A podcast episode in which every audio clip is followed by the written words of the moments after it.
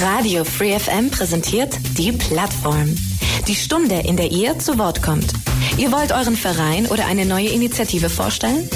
Ein spezielles Thema soll mehr Aufmerksamkeit bekommen? Dann seid ihr hier richtig.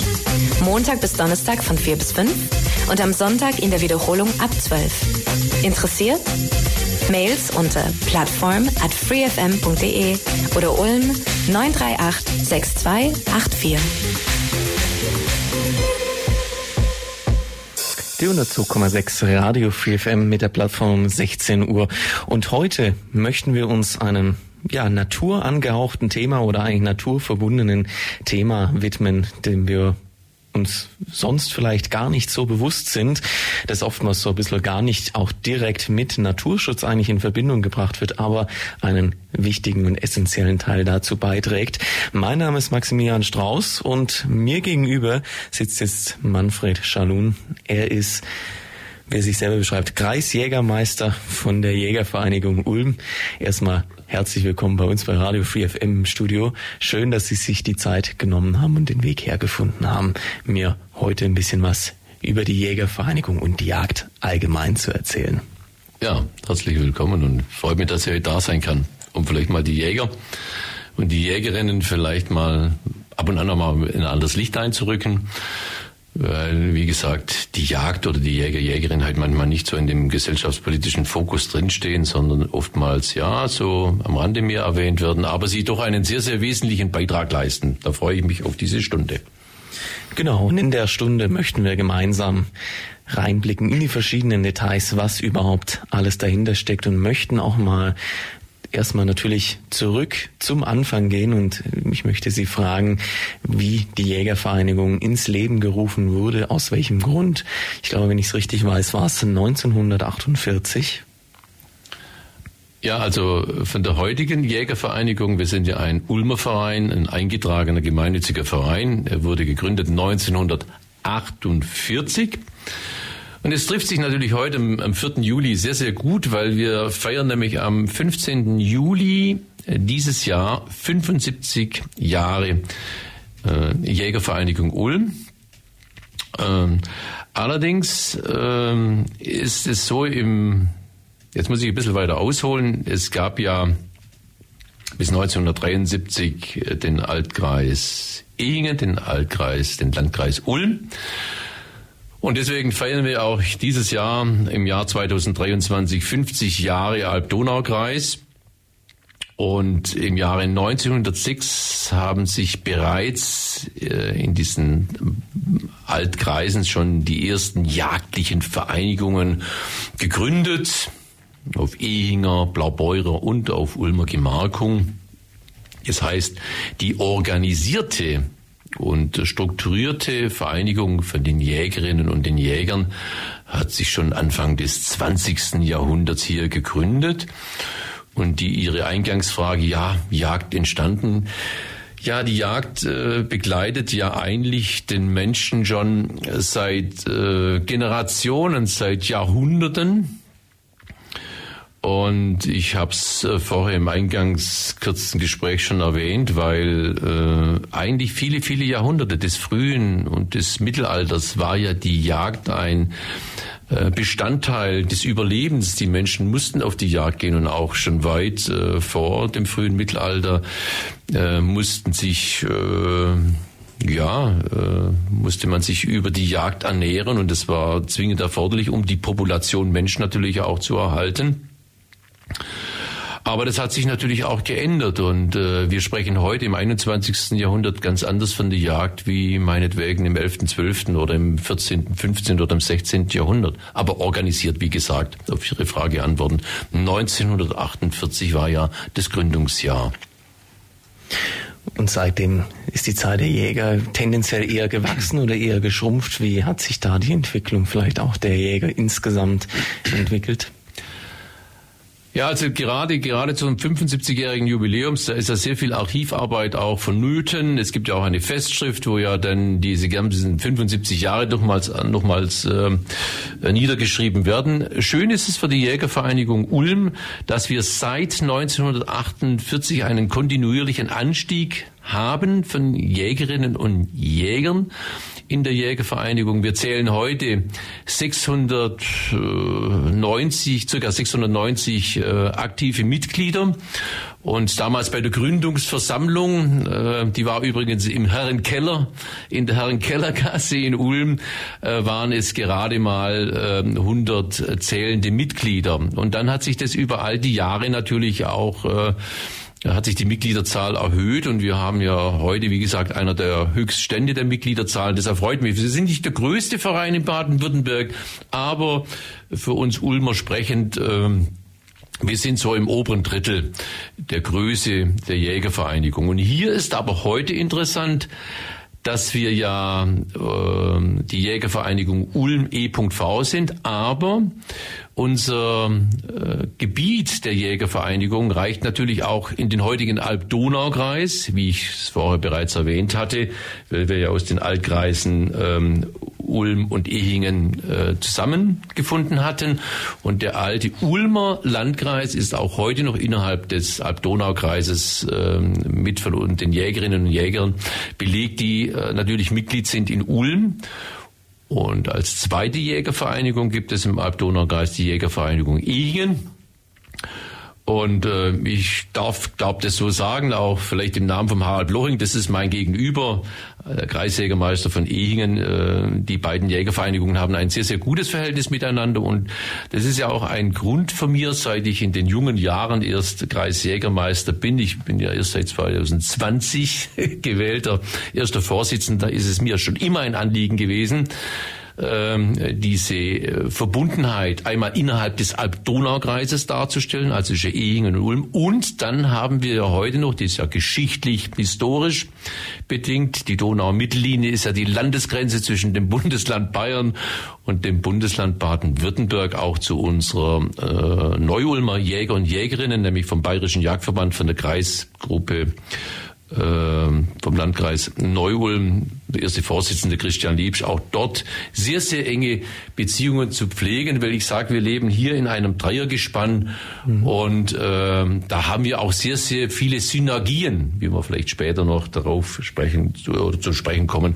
um die natürlich auch äh, zu pflegen. Vielleicht, bevor wir natürlich dann in die Richtung der Synergien, die Sie zum Kreisverband Ehingen als auch natürlich zum Kreisverband Neu-Ulm haben, erstmal generell die Frage, die Jägervereinigung Ulm hat nun jetzt 690 Jägerinnen und Jäger, aber was steckt denn überhaupt alles da dahinter? Was sind denn überhaupt die Aufgaben von Ihnen, von Ihren hm. Jägerinnen und Jägern? Also alle Jäger und Jägerinnen sind ja strukturiert, äh, wie Sie es bereits erwähnt hatten, in der Jägervereinigung und die splittet sich natürlich wiederum auf. Das bedeutet, wir haben gewisse Landschaftsteile oder den Altkreis Ulm plus den Stadtkreis Ulm haben wir in insgesamt sogenannte elf Hegeringe aufgeteilt. Das sind Strukturgebiete. Es gibt den Hegering 1 in Langenau, den Zweier in Lohnsee, den Dreier in Amstetten. Und das geht dann äh, den Vierer in Beimerstetten, den Fünfer in Ulm. Und so geht es hoch bis elf. Das ist nämlich ganz oben in Leichingen, das ist der, der äußerste Zipfel des Hegeringes. Und da haben wir sogar noch eine Besonderheit, weil dieser Hegering, das ist also die, diese vor Ort Verbündelungen der Jäger und Jägerinnen. Und da sage ich ja immer heute, die Jägervereinigung, das ist der Dachverband. Die Hegeringe, da wird gearbeitet, auf das, was wir auch gleich zu sprechen kommen. Aber Leichingen ist ein Hegering, den betreiben zwei Jägervereinigungen, das ist nämlich die Jägervereinigung Ulm und die Jägervereinigung in Münzingen. Weil dort hat man damals nach der Kreisreform beschlossen, man wollte keine zwei Hegeringe, sondern hat dann, ähm, das finde ich heute noch sehr, sehr gut, beschlossen, dass alle beide ähm, Jägervereinigungen, also Ulm und Münzingen mit ihrem Bereich Leichingen und also vom Alb-Donau-Kreis und Römerstein 2 äh, von Münzingen diesen Hegering gemeinsam betreiben. Und das erfreut mich immer wiederum, weil ähm, äh, da zeigt es mal diese Verbundenheit, äh, auch landkreisüberschreitend, wie die Jäger und Jägerinnen doch äh, miteinander sehr, sehr gut arbeiten, funktionieren das kameradschaftliche Pflegen und aber auch die wichtigen Aufgaben der Jäger. Und äh, gerade in diesen Hegeringen, wo ja die Praxis äh, durchgeführt wird und eingangs in unserem Vorgespräch habe ich es ja schon erwähnt, der Jäger ist am wenigsten unterwegs, so wie es ja heute oft gesellschaftlich gesehen wird, mit der Büchse durch den Wald ziehend oder sitzend. Nein, die Hauptarbeit ist heute äh, die Hege, die Pflege äh, des Naturhaushaltes, einmal der Felder, der Wiesen, der Wälder um, äh, weil wir haben heute drei Hauptaktionäre in unserem Naturhaushalt. Das ist der Forst, der förstliche Betrieb in Baden-Württemberg, das ist die Landwirtschaft, und das ist natürlich das dritte Glied, die Jagd. Und ich als Manfred Schalun sage immer, alle drei, die müssen miteinander funktionieren, weil wir erhalten eigentlich den, die Natur und vor allem heute im 21. Jahrhundert mit all den anderen Einflüssen. Ich möchte diese Dinge mit Klima, Klimawandel, aber auch mit der ganzen Politik, auch in der Landwirtschaft, mit den landwirtschaftlichen Betrieben und natürlich wir von der Jagd immer in Gleichklang setzen, weil die Jäger und Jägern drinnen natürlich auch für den Erhalt und um das geht's mir auch heute in der Sendung, der Wildtierpopulation verantwortlich zeichnen. Und das ist für mich ein ganz wichtiger Punkt, den Erhalt äh, weil die Jäger und Jägerinnen, die sind nicht bemüht und auch nicht bestrebt, das Wildtier zu erlegen, um hier äh, große Trophäen zu machen. Die Zeiten sind vorbei seit vielen Jahren, seit äh, des äh, 19., 18. Jahrhunderts. Wir müssen heute die Wildtierpopulationen erhalten und da weiß ich, von was ich spreche. Ja. Es ist natürlich äh, so, dass äh, ein Jäger oder, ein, oder ein, ein Mensch, der sich für die Jagd entscheidet, heute erstmal einen Vorbereitungskurs belegen muss, dass er überhaupt äh, zur Prüfung, zur Jägerprüfung zugelassen werden kann. Die Basic-Ausbildung beträgt derzeit 130 Stunden mit allen äh, unterschiedlichen Themenbereichen. Dann kann man sich äh, über den Landesjagdverband dann zu einer Prüfung anmelden. Man kann die Prüfung dann auch absolvieren mit allen fünf Fachbereichen. Und dann kann man ja bei den unteren Jagd- und Waffenbehörden der, des Landkreises, der Landratsämter oder hier die Besonderheit im Stadtkreis Ulm dann ähm, äh, einen Jagdschein beantragen. Und dann ist man erstmal für die ersten drei Jahre sogenannter Jungjäger und gerade weil man eine Basisausbildung haben von 130 Stunden, ist natürlich in diesen drei Jahren denn auch angedacht vom Land Baden-Württemberg, dass man sich dann noch gewisse praktische Fähigkeiten aneignet und vielleicht dieses äh, Basiswissen der Vorbereitungskurse und das, was in den Prüfungen denn abgefragt wurde, dann nochmal zu vertiefen. Und dann nach dem dritten Jahr hat man tatsächlich die Möglichkeit, ein ähm, Jagdrevier auch zu pachten. Die Verpachtung findet ja heute statt über die sogenannten Jagdgenossenschaften oder über eine Gemeinde.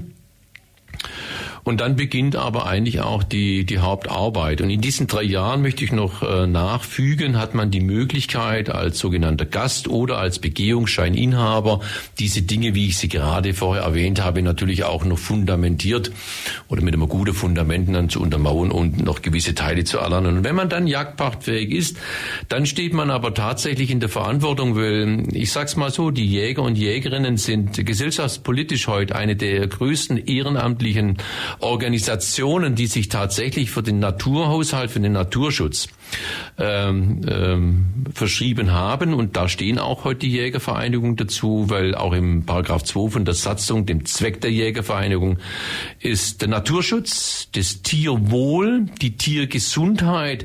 Das sind die drei elementaren Säulen, die eine Jägervereinigung auch heute formal juristisch äh, für eine Gemeinnützigkeit auszeichnen.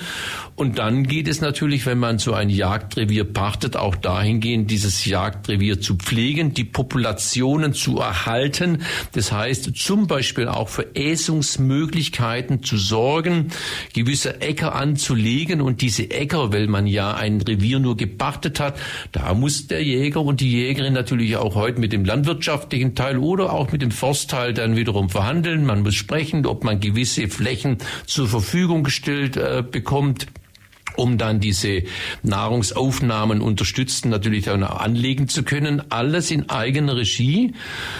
Und wird auch von allen Jäger und Jägerinnen mit einem oftmals sehr hohen finanziellen Aufwand denn auch getätigt. Ehrenamt bedeutet hier bei uns nicht äh, um Nulltarif, sondern der Jäger und Jägerinnen, die bringen auch heute wirklich äh, in ihrer Art des Idealismus für, die, für den Naturhaushalt auch sehr, sehr viel Geld ab und an mal mit, um hier tatsächlich die, die Wildtiere in den Regionen zu erhalten. Ähm, wir haben ja heute unterschiedliche Anforderungen. Ähm, ich sag's nur, wir haben in Baden-Württemberg äh, dieses forstliche, das Waldgutachten Wald für Wild in Baden-Württemberg.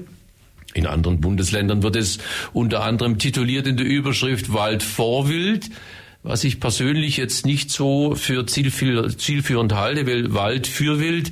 Das bedeutet, äh, im Land Baden-Württemberg wird ja der Waldumbau begonnen oder hat ja schon begonnen begonnen, den Wald umzubauen, klimastabil zu machen, um die Biodiversität natürlich des Waldes auch zu erhalten. Und hier ist ja eine der Grundvoraussetzungen natürlich auch, langfristig den Naturhaushalt zum Beispiel vom Rehwild zu erhalten. Der Waldumbau hat also nicht nur für den Wald Vorteile, um diese, wie genannt schon, die, die Biodiversität zu halten, zu ergänzen die nächsten Jahrzehnte, sondern auch das Wild zu erhalten.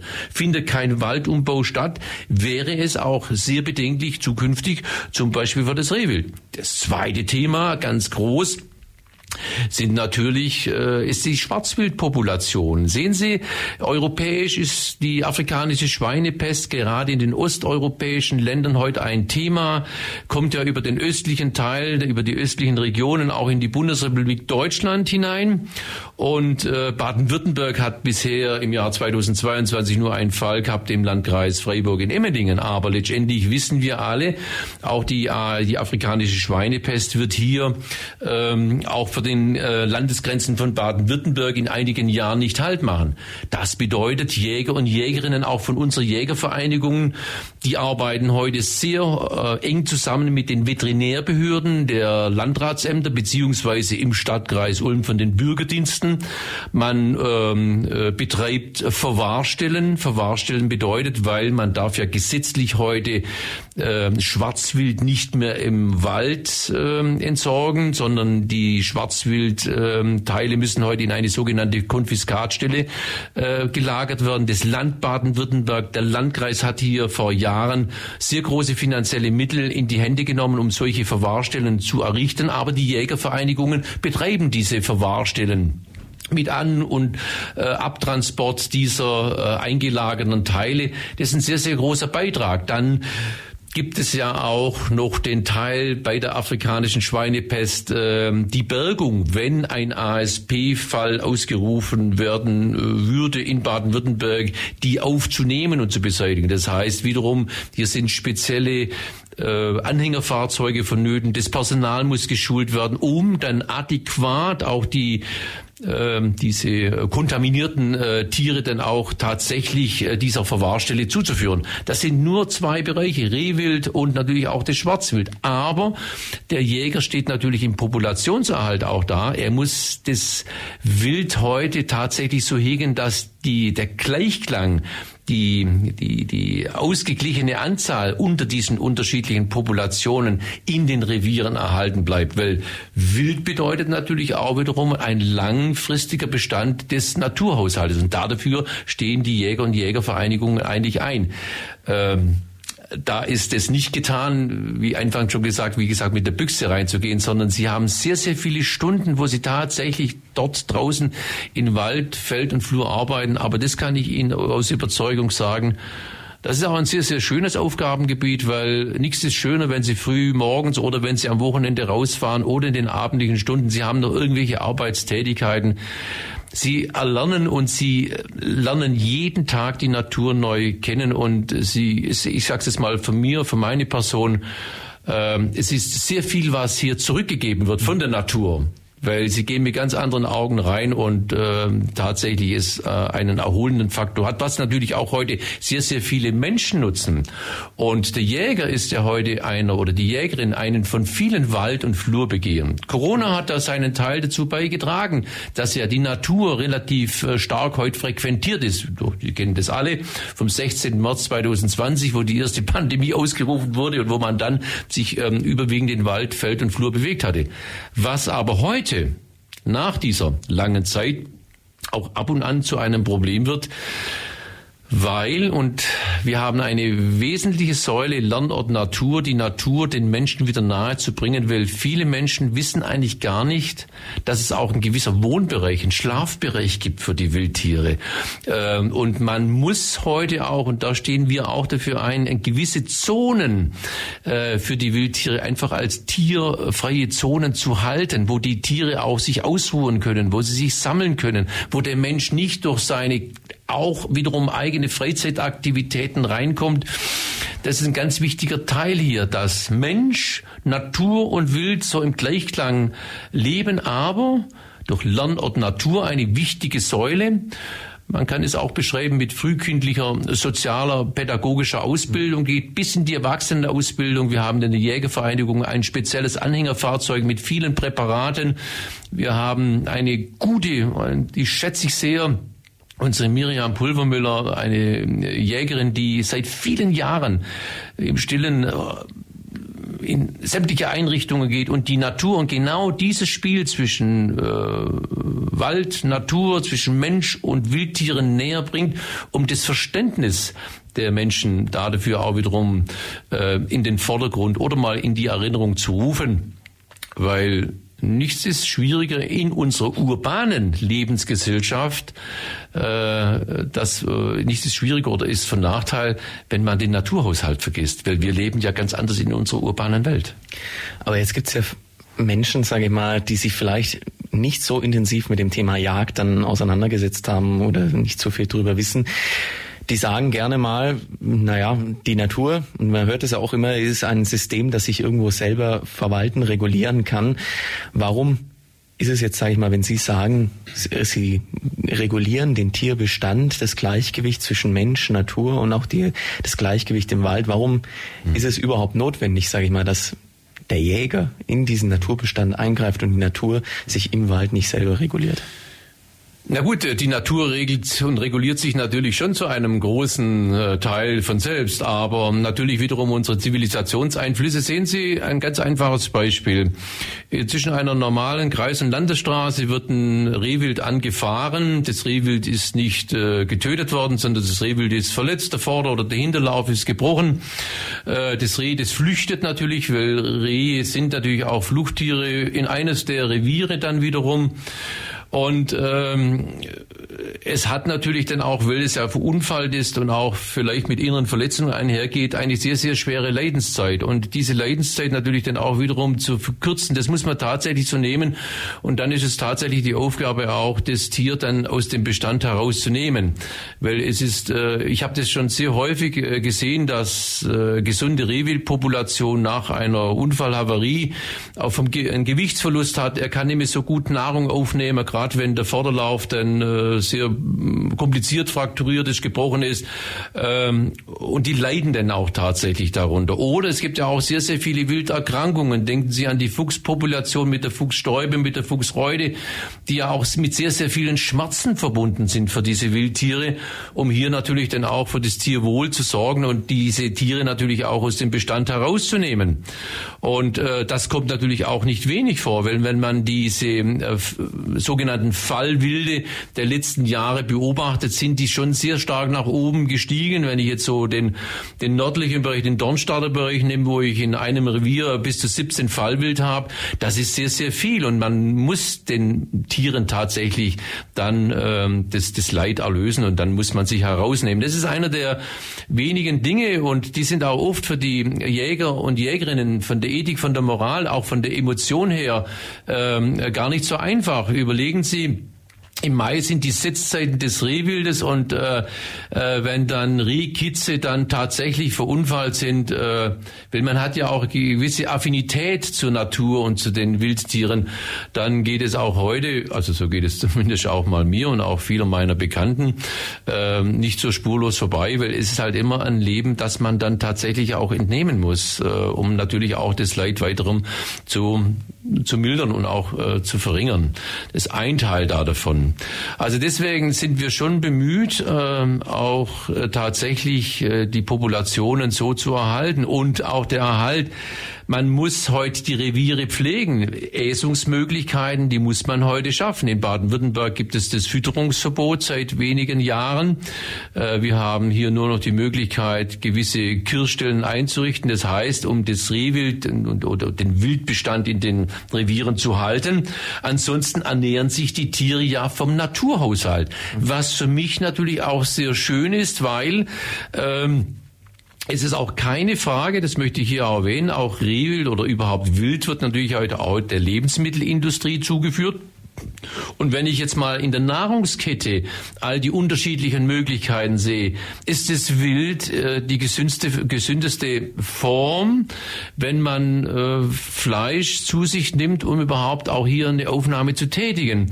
Äh, will sie sich ausschließlich von der Natur ernähren. Aber in gewissen Teilen muss man unterstützend eingreifen, um die Population nochmals in den Revieren zu halten, um auch die Sicherheit äh, den, den unterschiedlichen Wildtieren Arten äh, zu garantieren und zu geben, um dass ähm, die Population in einer gewissen Größenordnung ganz einfach gehalten werden. Und äh, da trägt der Jäger und die Jägerinnen einen sehr, sehr großen Anteil dazu natürlich auch bei. Und dann sind doch das noch Nebenwirke, weil die Jäger und Jägerinnen auch, das heißt die Sauberkeit, die Ordentlichkeit und äh, die ganzen Arbeitsmaßnahmen in ihren Revieren, weil die identifizieren sich mit ihrem Teil, wo sie dann da drin auch haben, auch hegen und pflegen in enger Absprache, entweder mit Forst oder mit den Landwirten dann. Also der Einsatz, und das weiß ich selber, weil ich ein Jagdrevier habe, äh, im Ortsteil von Dornstadt in Scharenstetten, sie müssen schon etwas tun. Also man kann nicht ein Jagdrevier pachten, sondern der, der physische Eingriff, der ist tatsächlich in den Tagen, in den Monaten immer wiederum erforderlich. Da gehört natürlich auch dazu, entsprechend die Population der Tiere in richtigen Gleichgewicht zu erhalten, aber vielleicht klären wir überhaupt mal, welche Tiere leben denn überhaupt alles im Wald? Wir haben schon über Schwarzwald, wir haben über Rehe gesprochen, aber das werden ja nicht die einzigen sein. Nein, das sind äh, sicherlich nicht äh, die einzigen. Ähm, es gibt in Baden-Württemberg das neue Jagd-, Wildtier- und Managementgesetz, äh, was vor wenigen Jahren verabschiedet worden ist, hat das alte Landesjagdgesetz abgelöst und dort gibt es auch ein sogenanntes Managementstufen. Da gibt es einmal das Nutzungsmanagement, da sind alle Tiere drin. Da sind, das ist das Rehwild, da ist das Schwarzwild, da ist das Niederwild. Da sind auch noch Tiere drin, Rebhühner, Fasane drin. Rebhühner gibt es heute in Baden-Württemberg fast gar nicht mehr. Wenn man überlegt, in ganz Baden-Württemberg haben wir, sprechen wir heute noch von, von 148 äh, Rebhühnern, die im, äh, im Nutzungs, äh, in dem Nutzungs, im, im, äh, in den Managementstufen drin sind. Dann haben wir noch Fasane drin, wir haben den Marder drin, wir haben den Wiesel, den Hermeling, die Dachse, alles das, was zum Niederwild dazugehört in den Managementstufen. Nutzungsmanagement bedeutet, Population hat eine gesicherte, gesicherten Populationserhalt äh, in jedem Landkreis von Baden-Württemberg. Dann gibt es die zweite Stufe des Entwicklungsmanagement, wo dann schon gewisse Tiere dort einkategoriert sind, wo es in dem einen oder anderen Landkreis zu Gefahr kommen könnte, dass es dann da mal ein wenig eng wird mit der Populationgröße. Und dann gibt es natürlich noch das Schutzmanagement. Dort sind all die Tiere, die heute tatsächlich bedroht sind, dass sie vielleicht in einer Generation oder in mehreren Generationen gar nicht mehr so in unserem Ländle dort sind. Also wir haben Raubwild, das sind die Füchse, wir haben das Niederwild, das sind die Hasen, wir haben Rehwild, wir haben das Flugwild, kommt ja noch dazu, ähm, äh, die ja heute alle im Schutzmanagement drin sind, tatsächlich so.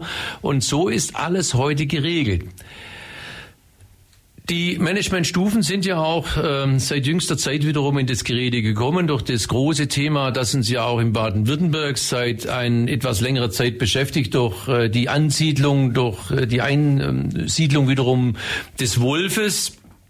Den wir auch in Baden-Württemberg heute noch in einer sehr, sehr geringen Zahl haben. Das ist eine einer Hand sind derzeit die Rüden absehbar, äh, die in Baden-Württemberg derzeit bekannt sind.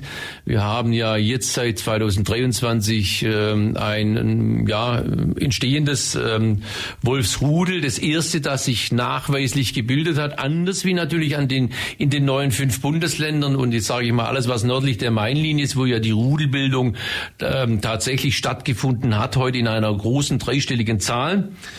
Und wir Jäger und Jägerinnen der Jägervereinigung, wie aber auch der Landesjagdverband von Baden-Württemberg steht ja tatsächlich ein. Wir haben ja in Baden-Württemberg die Landesregierung der Grünen mit einem grünen Ministerpräsidenten, mit Mark Kretschmann und mit der CDU regiert. Diese zwei Schlüsselfunktionsämter des Umweltschutzministeriums und des äh, Ministerium für ländlichen Raum sind einmal von Grünen besetzt und einmal von der CDU besetzt. Aber die Position des Landesjagdverbandes, die teilen wir auch in den Jägervereinigungen. Der Wolf in der heutigen Diskussionsform in Baden-Württemberg sollte natürlich auch tatsächlich in das Schutzmanagement aufgenommen werden, um tatsächlich äh, diese Wildtierart, die ja wieder Einzug gehalten hat und übrigens Einzug gehalten hat, erstmalig wiederum seit dem 9, Mitte des 19. Jahrhunderts, wo der letzte Wolf damals auf württembergischen Seite erlegt worden ist, ist und es ist auch unaufhaltsam. Nur in der heutigen urbanen Welt, in der Zivilisationsgesellschaft mit nebst natürlich des gesamten Naturhaushaltes, müssen wir halt alle Dinge heute auch irgendwo ein bisschen einordnen, dass jeder seinen Lebensraum beibehalten kann und deswegen allen Diskussionen vorgreifend eigentlich, wir stehen da dahinter, dass man äh, den Wolf, den muss man nicht zu 100 Prozent wiederum ausrotten, das ist nicht notwendig, aber man muss ihn in Schutzmanagement aufnehmen, wie alle andere Wildtiere genauso auch, um den Lebenserhalt, die Lebensgrundlage in dieser Unterschiede und dieser, in dieser anderen Lebensform wie vor 150 Jahren einfach auch zu garantieren. Und dafür stehen natürlich auch die Jäger und Jägerinnen ein, die nach ethisch und moralischen Gesichtspunkten auch äh, die Tiere pflegen und hegen und auch natürlich aus den Beständen herausnehmen unter Umständen. Ein weiteres Thema, was wir in den Jägervereinigungen seit wenigen Jahren sehr intensiv begleiten, ist ja auch die Rehkitzrettung. Das heißt, wenn die Rehkitze gesetzt werden in den Monaten gerade, aber das bringt natürlich der Naturhaushalt mit, wo die Landwirtschaft die erste Maat dann wiederum vollbringen um dann die Rehkitze, die ja dann gesetzt werden, oftmals in den hohen Gräsern, bevor sie dann das erste Mal gemäht werden, herauszuretten, in Sicherheit zu bringen. Die Landwirtschaft kann ihren Auftrag erfüllen und dann werden die Rehkitze zurückgenommen. Das geht aber heute sehr, sehr moderner und auch in einem ganz anderen Zeitfenster. Zeitfenster ist auch bei den Jäger und Jägerinnen heute ein äh, elementarer Bestandteil. Jeder befindet sich heute in unterschiedlichen Rollen, Familie, Hobbys, Vereine, Arbeit Arbeitnehmer, Arbeitgeber und, und, und. Das heißt, und da ist natürlich die Rolle auch des Jäger, der Jägerin und des Jägers heute noch mit drin. Also, was machen die Jägervereinigungen seit wenigen Jahren? Bezuschusst durch das Bundesministerium für ländlichen Raum sich sogenannte Drohnen zu beschaffen, aber hier sind hochwertige Drohnen erforderlich.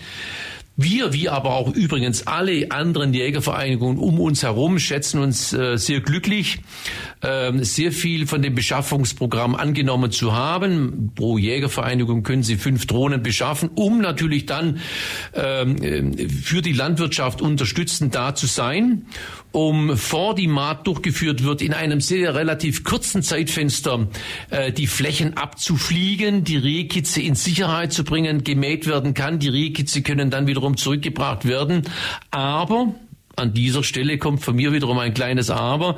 Hier ist aber auch in Zukunft eine, eine, eine Anpassung, eine Veränderung der, der, der, der, der, der Rehkitzrettung erforderlich, weil momentan stemmen es zu 100 Prozent die Jägervereinigung. Wir bekommen zwar momentan noch einen sehr, sehr guten Zuschuss vom BMIL, also vom Bundesministerium für ländlichen Raum, aber diese Zuschüsse werden die nächsten Jahre kleiner. Weil es ja eigentlich normalerweise eine originäre Aufgabe ist, der Landwirte tatsächlich Rehkitz in Sicherheit zu bringen. Da wäre mein Wunsch natürlich, und ich äh, glaube, ich greife jetzt nicht vor, es findet jeder jetzt dann im Herbst dieses Jahr denn die erste Gesprächsgrundlage wieder statt zwischen dem Kreisbauernverband Ulm-Ehingen, den ich sehr schätze, mit seinen Vorsitzenden und uns und vielleicht auch mit Ehingen mit bei, das würde ich mir wünschen, um hier in Zukunft eine Veränderung vielleicht mal anzudiskutieren, dass diese finanziellen Mittel vielleicht auf, auf zwei oder auf drei Schultern getragen werden, weil es eben ein Grundbestandteil ist, um äh, die Rehkids äh, zu erhalten. Und äh, da verwahre ich mich auch gegen den äh, Satz, der ja auch unlängst wiederum in den Printmedien nicht lesen musste. Und das enttäuscht mich dann auch wiederum. Ja, wir Jäger, wir retten die Rehkitze, um sie dann später auch mit der Büchse erlegen zu können. Nein, so ist es eben nicht. Wir erhalten uns die Rehkitze, um dann, dann zum Beispiel die Böcke, die dann wiederum für einen Populationserhalt sorgen. Wir haben ja jetzt dann die Blattzeit. Das heißt, wo ja dann wiederum äh, die Geißen, das heißt die weiblichen Stücke von den männlichen beschlagen werden, um dann wiederum äh, die Rehkitze dann äh, zu setzen äh, im nächsten Jahr. Das begleiten wir alles mit und das haben wir auch im Fokus. Jeder Jägerin und jeder Jäger hat es ja im Auge, wie viel Geißen er hat, wie viel Böcke er in seinem, Re in seinem Revier hat. Das ist Grundbedingung, dass man weiß, aha, die Population wird so wiederum erhalten.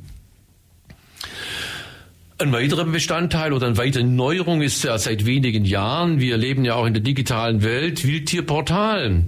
Ich ähm, oder wir haben gerade jetzt umgestellt im Jagdjahr 2022, 23 übrigens das ganze Land Baden-Württemberg, nicht wir in Ulm, dass man gewisse Teile, die man natürlich den Behörden dann melden muss, was in den Jagdrevieren äh, geschehen ist oder welches Wild man herausnehmen musste, ähm, kann man heute nur noch digital übertragen.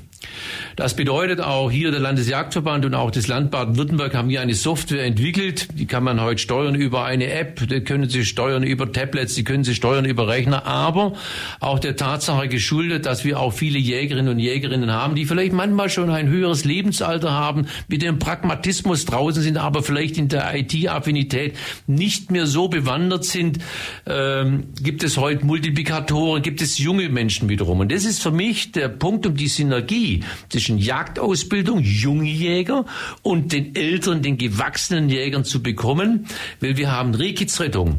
Rehkitzrettung, wo von den jungen Menschen betrieben wird, die eine sehr affine Bindung zu den Drohnen haben. Wildtierportal, Schulungsmaßnahmen, Unterstützungen als Begehungsscheininhaber bei Jägern und Jägern, die älter sind. Das heißt, wir führen hier auch in der Jägervereinigung das mir ein Bedürfnis, jung zu alt und alt zu jung wiederum zu. Alle beide können voneinander partizipieren, die können voneinander lernen. Und ich sage immer so, die jungen Jäger von heute sind die Jäger von morgen. Und wenn man, wenn ich nochmals auf die Drohnenrettung zugehe, wir sind ja in Ulm einen ganz anderen Weg gegangen. Unser Carsten ist ja unser Teamleiter bei der Drohnenrettung für Rekice. Da haben wir gesagt, mit seinem Jungjäger Obmann, lass uns die jungen Leute, die jung Jägervereinigung, aber eine sehr große affine Bindung haben an diese neuen Medien und an diese neuen Mittel, äh, mal versuchen. Das hat eingeschlagen. Ich bin heute sehr positiv und angetan, wie gut es funktioniert. Junge Menschen mit affin lernen von den Älteren und es funktioniert einwandfrei. Übrigens aber auch in den anderen Landkreisen auch. Da stellen wir keine Besonderheit dar. Vielleicht, wenn wir gerade auch natürlich bei dieser Zusammenarbeit zwischen Jung und Alt sind, es ist ja jeder Jäger muss erstmal Jäger werden, muss eine Ausbildung durchlaufen. Ein großer Teil ihrer Arbeit ist natürlich auch die Aus- bzw. Fortbildung von Jägerinnen und Jäger. Ähm, um mal auch Zahlen in den Raum zu werfen, ich glaube, in ganz Deutschland werden jährlich etwa 45.000 Prüfungen abgelegt, davon 3.000 in Baden-Württemberg. Wie gestaltet sich das, sage ich mal, für Sie, wenn Sie an diese Aus- und Fortbildung denken? Also es hat sich ja äh, zwischen dem Jahre 2016 und 2017, 18 damals beginnend, hat sich äh, der neue Ausbildungsplan für die Jägerprüfung wurde verabschiedet, übrigens vom Ministerium für ländlichen Raum, das ja die oberste Jagdbehörde als Behörde darstellt. Und ähm, heute sieht es so aus, 130 Stunden, ich habe es schon mal erwähnt, Basisausbildung als Vorbereitungskurs und dann geht es in das Anmeldeverfahren der fünf Prüfungsfächer dann in die Jägerprüfung. 130 Stunden ist natürlich eine Basisausbildung. Ne? Da ist Wildtierökologie, da ist Recht dabei, da ist Waffenkunde dabei, da ist äh, Wildbretthygiene und äh, Zoonose mit dabei, da ist Jagdbetrieb, Jagdhunde dabei. All diese Dinge werden schriftlich und mündlich abgeprüft und es gibt eine Schießprüfung und das Handling mit der Waffenhandhabung. All das wird in den 130 Stunden geprüft. Jetzt haben wir aber in der heutigen Konstellation zwei Jäger und Jägerinnen. Wir haben einmal die große Gruppe, die heute pro Jahr in Baden-Württemberg so roundabout um die 3000 Menschen die Jägerprüfung machen, nach dem neuen, nach der neuen Prüfungsordnung. Wir haben aber auch noch sehr, sehr viele Jäger, die nach der alten Jägerprüfung die, äh, äh den Jagdschein äh, oder die Jägerprüfung bestanden hatten. Unsere Aufgabe ist es heute und aber auch der Landesjagdverband von Baden-Württemberg hat es äh, auf seine Fahne nun geschrieben, äh, für all die Menschen, zum einen, die schon sehr, sehr lange den Jagdschein haben und die Jägerprüfung schon seit vielen Jahrzehnten hinter sich gebracht haben, ein gewisses Fort- und Ausbildungsangebot äh, zu liefern. Äh, wenn Sie überlegen, das Waffengesetz wird heute immer wiederum angepasst aus unterschiedlichen Gründen. Das JWMG, das Jagdwildtier- und Managementgesetz wird geändert. Auch viele Jäger und Jägerinnen haben nach dem alten Landesjagdgesetz die Jägerprüfung gemacht.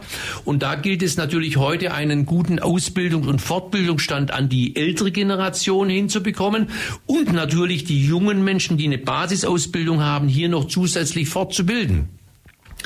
Dann ist es natürlich auch so eine Geschichte, ich sage immer so, die Büchse und die Flinte, das ist nichts anderes zu sehen. Das ist ein Arbeitsmittel des Jägers, gerade bei den genannten Dingen, die er dann halt natürlich auch benutzen muss.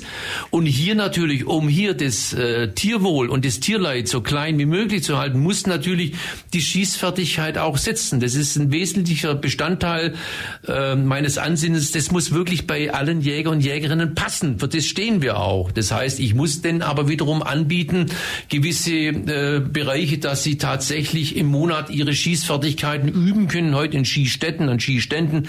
Wir in Ulm sind hier in der glücklichen Lage, dass wir hier eine Skistätte haben, das MSZU, das sehr, sehr gut ausgestattet ist, wo wir übrigens auch einen guten Kooperationsvertrag haben, um dort die Jäger und Jägerinnen natürlich dann auch dorthin zu bekommen.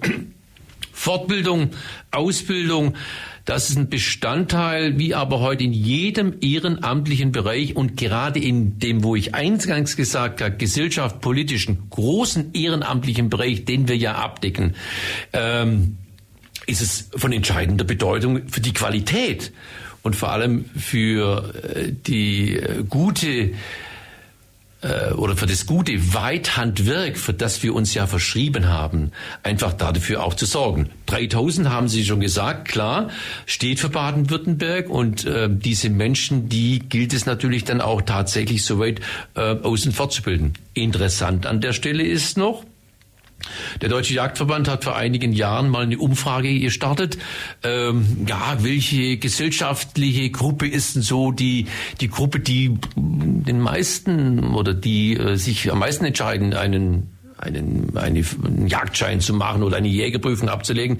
Tatsächlich sind hier die jungen Menschen, die Studierenden die Schüler, die auszubilden hier an großer Stelle. Aus unterschiedlichen äh, Beweggründen. Viele sagen, ah, einfach mal, das ist so eine Möglichkeit, mich der Natur wiederum nahezubringen. Auch unter den Älteren. Und hier kann ich Ihnen nur sagen, gibt es ein breites Spektrum, Bandraum von 16 mit dem Jugendjagdschein, 18 bis der älteste Teilnehmer manchmal schon fast an die 70 ist und schafft immer noch die Jägerprüfung. Aber die jungen Leute äh, sind so eine sehr, sehr große Gruppe und aber auch, was in den letzten Jahren zugenommen hat, der Frauenanteil nimmt stetig zu in den Jägervereinigungen und die Frauen kommen über eine ganz andere Schiene in die Jägervereinigungen hinein, auch zu den Jagdvorbereitungskursen, nämlich über ihre Hunde, die sie schon seit vielen Jahren denn zum Teil begleiten. Und das ist so der, Spagat Hunde und vielleicht Hundeausbildung und vielleicht gehört Jagdhundeausbildung, weil die Jagdhunde ja auch ein sehr, sehr großer Bestandteil sind der, der Jagd und vielleicht ist das ein Thema, wo wir dann abschließend nachher noch, äh, noch kurz besprechen können. Das können wir gerne natürlich gleich besprechen, weil angesichts der Zeit so viele Minuten verbleiben nicht mehr. Ja, Jagdhunde, das ist äh, Jagdhundeausbildung ist ein weiterer Teil als nebst Lernort Natur ähm, nebst diesen ganzen neuen, neuen Mitteln und Bereichen, die wir heute abdecken, nebst der klassischen äh, Form des Jagens, Jagdhundeausbildung ist ein Bestandteil jeder Jägervereinigung. Das bedeutet, es gibt äh, sogenannte äh, sehr verbandsstringente Richtlinien, um einen Jagd, um einen Hund auszubilden, der dann natürlich auch jagdlich verwendet werden darf. Und äh, auch wir äh, betreiben seit vielen, vielen Jahren eine Jagdhundeausbildung durch unseren Obmann für Jagdhunde, unseren äh, Günther Schneider, der hier immer das Modul 1.1 unterrichtet und der natürlich dann auch mit all den Menschen, die sich mit ihren Hunden dann entschlossen haben, eine Jagdhundeausbildung zu machen, der Prüfung dann zuführen. Weil der Jagdhund ist ja sehr, sehr wichtig. Warum ist er wichtig? Weil wir haben ja in allen Revier, wir haben in allen Jägervereinigungen, in allen Landkreisen im Landesjagdverband sogenannte anerkannte Nachsucheführer.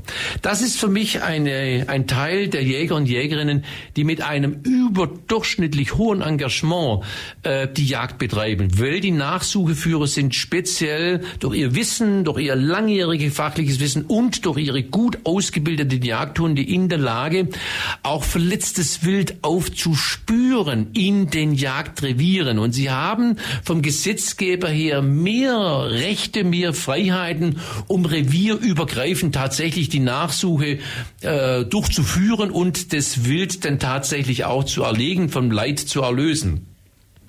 Und aus diesem Grund ist es wichtig, die Jagdhunde und auch die Ausbildung und die Prüfungen weiterhin zu forcieren in den Jägervereinigungen, weil heute ist es nach dem neuen Jagd- und Wildtiermanagementgesetz nicht mehr erforderlich, dass jeder Jagdpächter heute einen Jagdhund halten muss. Das war früher vor vielen Jahrzehnten anders. War es manchmal Grund, äh, Grundvoraussetzung, dass jeder Jagdpächter einen eigenen Hund hatte. Wir leben heute im 21. Jahrhundert. Aber in den Jägervereinigungen gibt es sehr, sehr viele Jäger und Jägerinnen, die äh, geprüfte Jagdhunde erhalten und auch zur Verfügung stellen und natürlich auch über die anerkannten Nachsucheführer, die wir haben. Heute hier drei Stück im, oder drei drei Stück, Entschuldigung, im Alb-Donau-Kreis auf unserer Seite und der Altkreis Ehingen oder der Kreis Ehingen heute auch noch zusätzliche äh, Nachsucheführer vorhält. Das bedeutet, vielleicht ein kleines Resümee zu ziehen. Die, die Jägervereinigungen äh, stellen immer noch heute einen wichtigen, auch wenn sich die Rahmenbedingungen geändert haben, einen wichtigen Bestandteil gesellschaftspolitisch heute dar. Ähm, sie jagen heute unter modernen Gesichtspunkten, sie jagen aber heute immer noch, und das ist auch sehr, sehr wichtig, nach ethisch-moralischen Grundsätzen. Und die Jagd ist der kleinste Teil für diese Passion, Weithandwerk, für das wir eigentlich einstehen. Ich kann mich nur jetzt wiederholen, äh, sehr, sehr viele andere Dinge hier eigentlich für den Naturhaushalt, für die Natur einfach hier stehen, um es einfach hier die nächsten Jahre äh, den Naturhaushalt so weiter zu erhalten. Und ein großer Teil, ein großes Anliegen auch heute in der Plattform, die ich genießen durfte, da sage ich nochmal ganz recht herzlichen Dank, äh, die Jäger und Jägerinnen heute so zu platzieren, dass wir ein Bestandteil sind unter vielen kleinen Mosaiksteinchen, die aber eigentlich für den Erhalt von der gesamten Natur, Wald, Feld, Forst, Wildtier eigentlich dafür einstehen und heute unter das Weithandwerk immer noch, wie früher, unter ethisch-moralischen Gesichtspunkten leben und aber auch abarbeiten müssen, weil, äh, ich sage ich mal so, das gesamte, die gesamte Jagd und die gesamte Natur kann man heute nicht staatlich regulieren. Da braucht es ein sehr, sehr großes ehrenamtliches Engagement und deswegen mein Dank, das habe ich jetzt die Möglichkeit an alle Jäger und Jägerinnen vom Stadtkreis Ulm und Alb-Donau-Kreis auszusprechen für ihre jahrzehntelange Arbeit, die sie tatsächlich natürlich auch dort einsetzen. Und das letzte Glied bei uns in der Jägervereinigung ist nämlich der musikalische Bereich. Wir haben hier die Jagdhornbläser. Ähm, die die Tradition sehr pflegen, mit einmal mit allen äh, Stücken der Jagd und aber auch mit sehr, sehr schönen musikalischen Stücken. Da bin ich heute noch dankbar um unseren musikalischen Leiter Horst Müller, der uns in der Jägervereinigung Ulm, der Jagdhornbläser, sehr weit nach vorne äh, gebracht hat. Und sie machen natürlich auch einen sehr, sehr hohen ehrenamtlichen Anteil bei all den Festivitäten, bei all den traurigen Anlässen, die wir manchmal haben, wenn ein Jäger und eine Jägerin verstorben ist, bei sehr vielen glücklichen Anlässen. Und die Jagdhornbläser und Lernort Natur mit Miriam Pulvermüller, muss ich immer sagen, das sind unsere Aushängeschilder, die wir nach außen geben zu den Bürgerinnen und Bürgern im Stadtkreis Ulm und äh, in den Teilen des Alb-Donau-Kreises, wo auch nach außen hin sichtbar ist. Das passt schon mit der Jägervereinigung. Und deswegen feiern wir auch 75 Jahre am 15. Juli 2023 und an diesem Tag mit verbunden ist ja dieser Landesjägertag, die Delegiertenkonferenz in Ulm-Jungingen. Auf diese beiden Events freue ich mich heute schon. Ja, und zu diesem Jubiläum, zu diesen 75 Jahren, kann ich natürlich nur Ihnen bzw. der ganzen Jägervereinigung ganz herzlich beglückwünschen. Ich nehme auf jeden Fall mit, dass viel ehrenamtliche Arbeit bei den Jägerinnen und Jägern bei Ihnen dahinter steckt zum Erhalt der Population, zum Erhalt auch der Artenvielfalt in den Wäldern und natürlich auch zur Waldpflege. Für mich hat es sich auf jeden Fall so angehört, als sei die Arbeit mit der Büchse eigentlich der kleinste Teil und auch da von meiner Seite natürlich den Dank an alle Jägerinnen und Jäger und Ihnen nochmal natürlich für die ausführlichen Informationen in den vergangenen 60 Minuten, dass Sie sich die Zeit genommen haben, uns aufzuklären. Dafür vielen Dank und weiterhin eine ganz, ganz tolle Arbeit. Leutnant Seil. Das war die FreeFM-Plattform auf der 102,6. Vergangene Sendungen gibt's zum Nachhören auf freefm.de slash Programm slash Plattform. ¡Gracias!